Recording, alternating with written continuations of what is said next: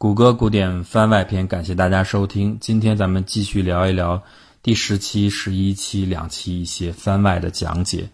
啊，聊聊关于金九还有他的儿子金信、蒋介石之间的一些故事。金九的自己的传记《白凡义志》里边有很多他关于他的这个小故事，啊，但是我觉得有一点我要说的是，我觉得他那里边也有很多夸张的成分，这点跟金日成同志其实 有点像。当然没有金日成同志那么狠啊，夸的那么狠，啊，不过也有。比如我举个例子，比如说，啊，金九杀了土田让亮以后被关到大牢里，当时大牢里是八个人一个牢房，然后所有这八个人的脚要啊靠在一个长长的这个木靠上，这个情节我估计是真的，但是金九就说为了说自己很这个体型啊很勇武，然后很有力气，就说。啊，在狱在狱里我是狱霸，然后我只要一抬脚，其他七个人就必须把脚抬起来，啊，因为他们受不了这个疼，我就这么大的力气。其实这个一听就是有很很严重的夸张了。当然了，传记是这样，我们也搞不清楚是传记这个口述者自己，呃，这个讲的夸张，还是说呃整理的人这个额外的有夸张的东西，咱们搞不清楚了。反正呃肯定是有。还有比如说他讲到他的父亲。啊，非常孝顺啊！这个他的祖母，呃，得病的时候，祖父得病要死的时候，他的父亲就把手拉开，啊，把血液滴到他的这个嘴中，又延续了几天的寿命。这个呢，我也不太相信。就是说，他滴这个血可能是真实的，但是滴完血又延续了几天寿命，我估计也有夸张的嫌疑吧。啊，总之肯定是有。当然，比这个伟大领袖金日成同志还是要务实，就是可信的多。那这么多的情节当中，其实给我最感动的还是那两次最重要的刺杀事件之前发生的一些呃一幕一幕的情景，啊，就是李凤昌刺杀天皇和尹奉吉刺杀白川一泽。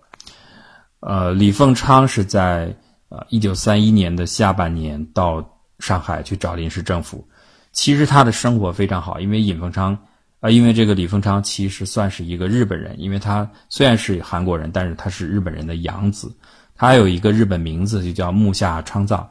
啊，所以他可以拿到很高的工资，也在日本生活工作。但是他越来越觉得这样没有意义，所以他找到金九他们就说，说如果人生是享乐的话，那我三十一岁，我该享受的、该吃的、该喝的、玩的都可能都做过了。剩下的，我想寻找能够让我永远快乐的事情，就是为自己的祖国做点事情。但是当时很多人是不相信他的。比如有一次，他喝醉酒之后，穿着日本的木屐，啊，就要晚上就要往这个临时政府的驻地去闯，就被日中国籍的这个工友就给直接给赶走了。因为中国人非常恨日本人。那李丰昌的形象就是这样，他会说流利的日语，啊，他的打扮，他的整个做派完全是日本做派。所以当时大量的临时政府里边剩下的一些高官都不太相信他，但是金九是相信他，金九就有这个胸怀，呃，但是因为别人不相信嘛，所以金九只能自己去做了，就私下来跟这个李凤昌商量这个事情怎么办，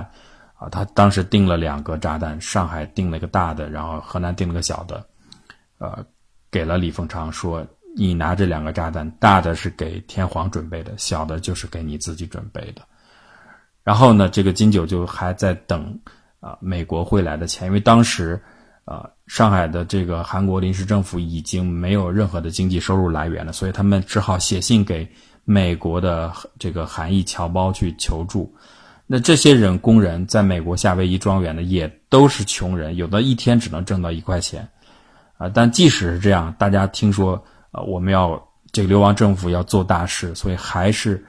呃，完全这个信任的把钱凑起来，你三块我五块，凑成了几百块钱，然后寄回到韩国，因为没有通航，不能随时来，所以两个月、三个月可能才能寄来一笔钱，所以这笔钱大概几百块就寄到了金九手中，金九把剩下其他的钱凑到一起，一共一千多块钱，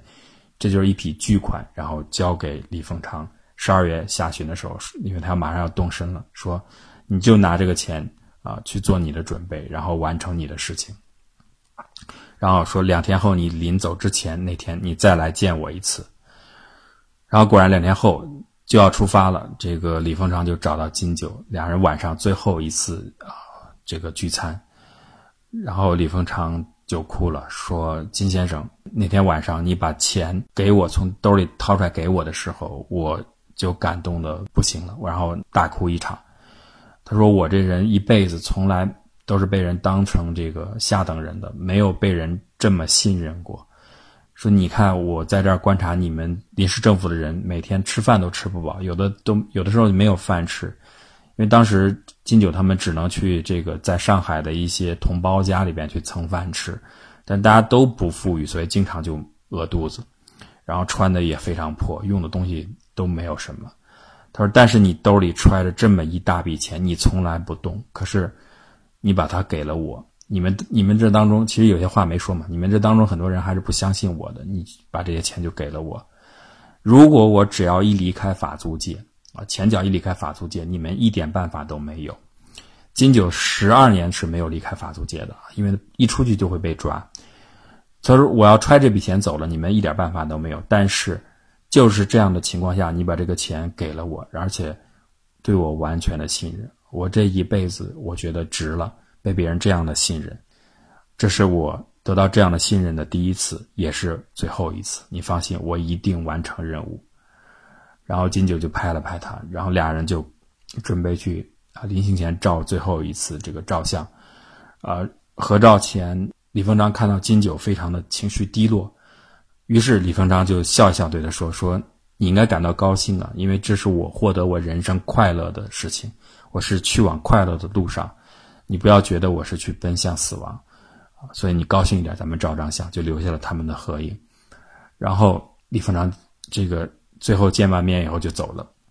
一月八号，应天门刺杀天皇，虽然没有成功，但是这件事情给了很多韩国人巨大的鼓舞，当然也给了很多中国人鼓舞。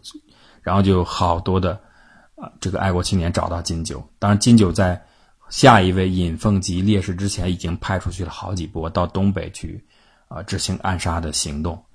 那尹凤吉呢就比较年轻，啊尹凤吉是一开始卖菜的，然后听说李凤昌刺杀天皇之后，就找到金九说：“我也要干这样的大事，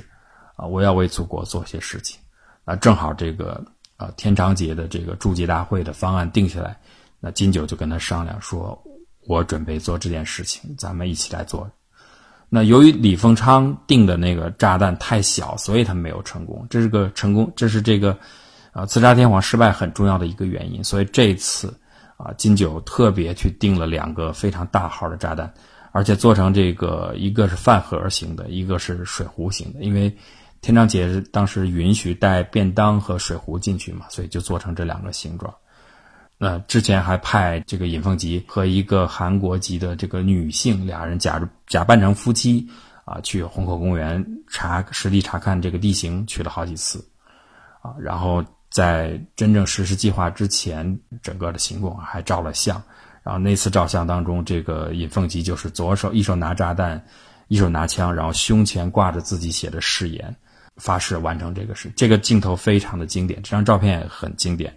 今天在韩国无人不知这张照片。韩国的那个影片《暗杀》里边，就向这个镜向这张照片致敬嘛。当然，那里边是三个人来完成的啊，分别拿着武器，然后分别挂着这个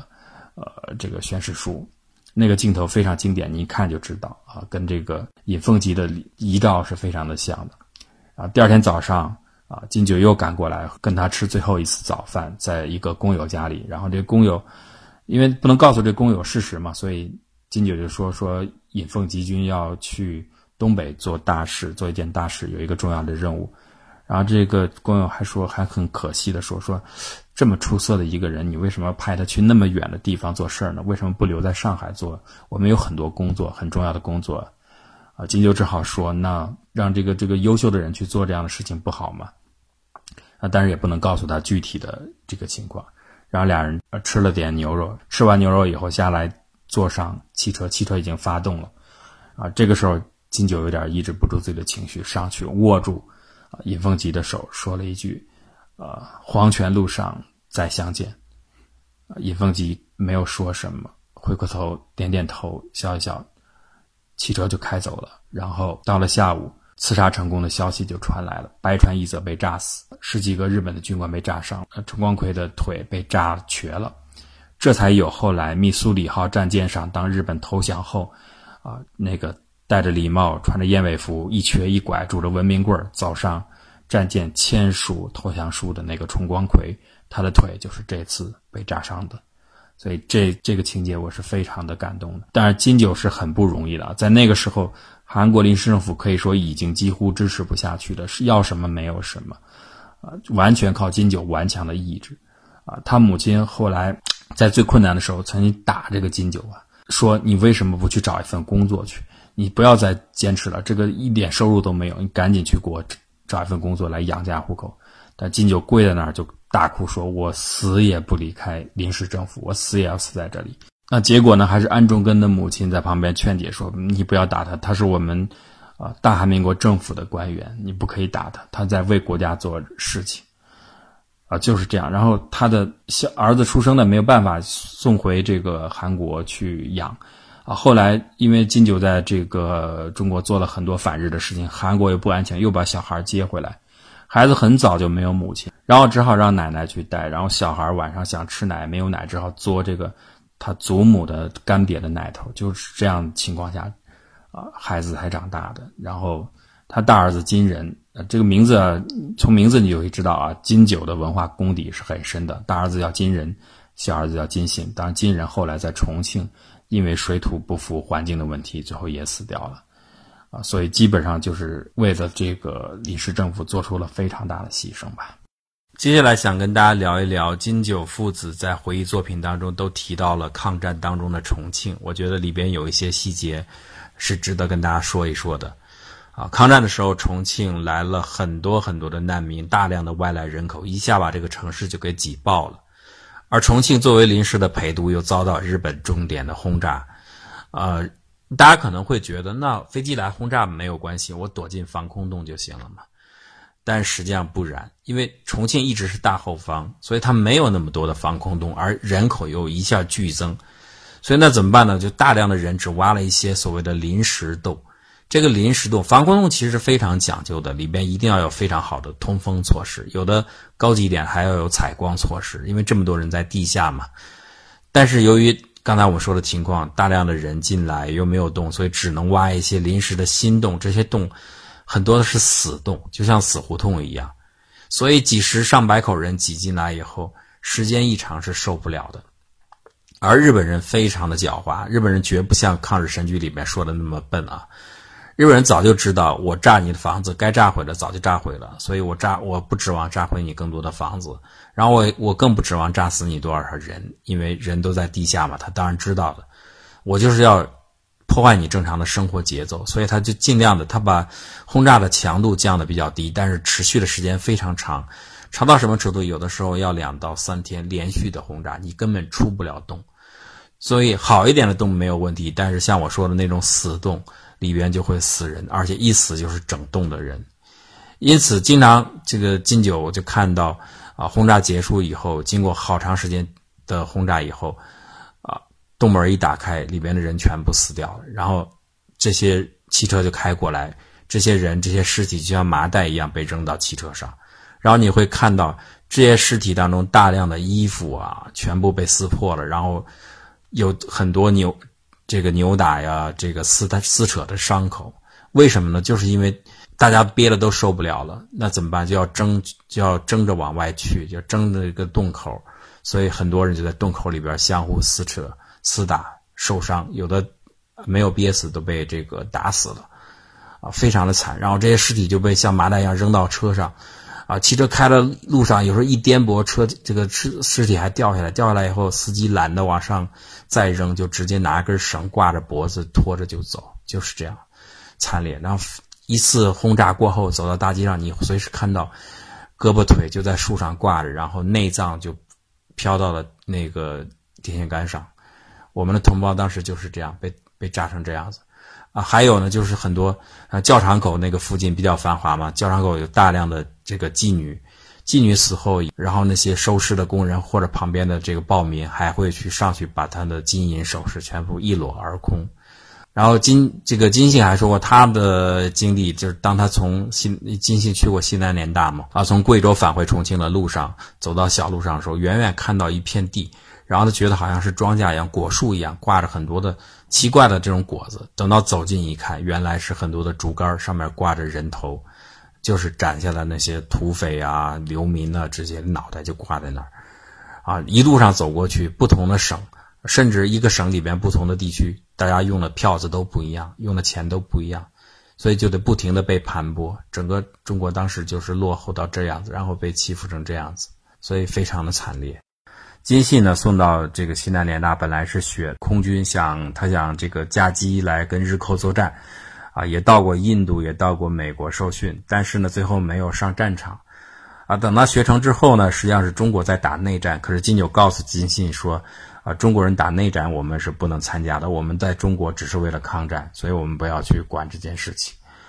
啊，这个蒋介石跟金家父子的关系特别的好啊。金信上学的时候，还是蒋介石特别啊托这个陈立夫啊批了条子，让金信等十个啊这个临时政府的孩子去上的学。啊，金信有一个事情我也挺感动的，就是四七这个四九年的时候，他父亲被暗杀去世那一天早上，他刚好被外出派任务到三八线去，他刚在三八线中午的时候，刚在三八线的机场停下来休息，突然接到一封重要电报，告诉他立刻返回，啊，汉城发大事了。当时他说他我就有不好的这个预感，因为当时已经很多的风言风语说啊右派要刺杀他爸爸。啊，包括他这次飞行，他出去的时候路上还在想，回来了以后如何劝他爸怎么进行躲避。可是就收到了这封电报，所以他心里就感觉到不好，就急急忙忙飞到汉城，还没有在汉城的机场这个降落之前，他突然灵机一动，说我去把飞机开到我家附近看一下吧。他驾机往那他家的方向拐了一下，结果在天上就看到整个金九家旁边的街区全部是白色。啊，各种各样的这个稿素就全部带起来了。然后他父亲去世的时候，金星就是在天上看到的，就是这样的。所以这幕也是挺让我感动的。当然，金信后来跟，呃，我们继续说，他跟蒋介石、蒋介石父子关系都非常的好。啊，他后来当了韩国的空军的总长，然后呢，六二年的时候又当了驻台湾的大使，驻中华民国的大使。当大使的时候。啊，正好赶上快要过双十节，而这个蒋介石一直不收他的国书，所以他就非常的着急。他说：“如果你再不收国书的话，那双十节这个庆典我就赶不上了。”啊，其实是因为什么呢？当时蒋介石正在生重病，所以后来金九就托人去催了一下。蒋介石听说啊，金信金信就托人催了一下。蒋介石听说是金信来了，啊，就抱病来参加。金信这才发现蒋介石其实病得非常重，啊，当然之后好了以后。啊，金信在这个中华民国当在台湾当大使当了八年，整整八年，所以相处的时间特别长。啊，后来蒋介石专门告诉金信说：“你不需要，呃，像一般的外交官一样通过台湾的外交部来找我，咱们俩的关系那不用说，你就直接到我官邸来就行了。”而且他一来，蒋介石非常愉快，非常高兴，因为金信是一个外国人嘛，不会让他想起任何那种糟心的事儿。而且又在两，他两个还是相当于是跨了辈分嘛。那金信实际上是他的晚辈，所以俩人在了一起聊得特别高兴。蒋介石就能很放松。蒋介石回到台湾以后，其实最大的一个问题就是不相信身边的人，啊，他经常对金信就是这样说嘛，说啊上偏下南，下偏上易，所以他身边的人他都不相信。那金信在的时候，他就可以完全打开心房，不用担心被骗什么的，所以俩人就经常聊得很高兴。以至于当时他的侍从长，这个郝柏村啊，郝柏村就对金信说：“说金大师你要经常来，因为我们老爷子很少这么高兴，我们老先生很少这么开心，你要经常来。”甚至到最后到什么程度呢？甚至有一些官员都托金信去打听说：“哎，我托别人办的事儿，说给我提拔，最后最后这个蒋总统那儿到底办了没有啊？你帮我打听打听。”就大家都得托他来办这来办这些事儿。就说明，呃，蒋介石跟他的关系有非常的亲密，啊，我们可以再说一件事情，比如，啊，有一年韩国发生了严重的干旱，大米完全绝收，啊，缺米缺粮缺的非常严重，啊，所以当时已经是这个朴正熙的，朴正熙没办法，就告诉金信说，你去台湾想想办法，因为我们韩国人只吃那种粘粘性很强的米，这种米只在台湾产。您去这个台湾帮我问一下，看看台湾能不能调一些米来给我们。结果台湾当时也遇到了严重的旱情，所以粮食也是严重欠收，根本不够吃。所以金信就很为难很呃这个很为难，然后找到了陈诚，陈诚说我也没有办法，因为我们是不够的，所以你只好你自己麻烦你自己去呃去见蒋总统问问看怎么样。然后金信见到蒋介石，蒋介石想了一下。然后还是批了二十万吨大米，直接给金信，这是燃眉之急啊！这是救命粮，啊！金信非常的感动，啊！正要走，转身离开的时候，蒋介石把他叫住，说：“金大使，非常的抱歉，现在这批粮我还只能卖给你。如果大陆还在我的手上，那这批粮我一定就送给你了。所以大家可以想想啊，我们。”大陆在我们的手上，我们把这些粮食都送到哪儿去了？啊，不仅仅是跟这个蒋介石的关系好，跟蒋经国的关系也不错。啊，蒋经国也很支持金信，经常去看一看他父亲，因为这样的话蒋介石会比较愉快。但是蒋经国还特别嘱咐金信说：“啊，外边的传言、外边的事儿，你不要啊老跟这个老先生说起。”但是蒋介石还经常爱打听，就托这个。啊，金信去打听，因为他不相信别人嘛。有一次非常 有意思啊，说朴正熙马上要去美国访问了，你能不能托你们的朴正熙总统侧面打听一下美国人对我尼克松总统对我是什么看法？因为别人汇报尼克松的看法，然后他都不相信。啊，当然，后来等到我们大陆地区改革开放以后，慢慢解除过去的那种封闭状态之后，那金信也到大陆来参访，见他的老朋友，然后，啊，重走他父亲当年走过的路，结识了很多朋友，为中韩的邦交也做了很多的贡献。然后很不幸的是，就在一个月前，这位老老将军老先生也去世了。好，那我们今天就先聊这么多，多谢大家的收听。呃，还是提醒大家啊，如果是在蜻蜓上收听的朋友们，欢迎加我们的呃微信公众账号“谷歌古典”啊，多谢。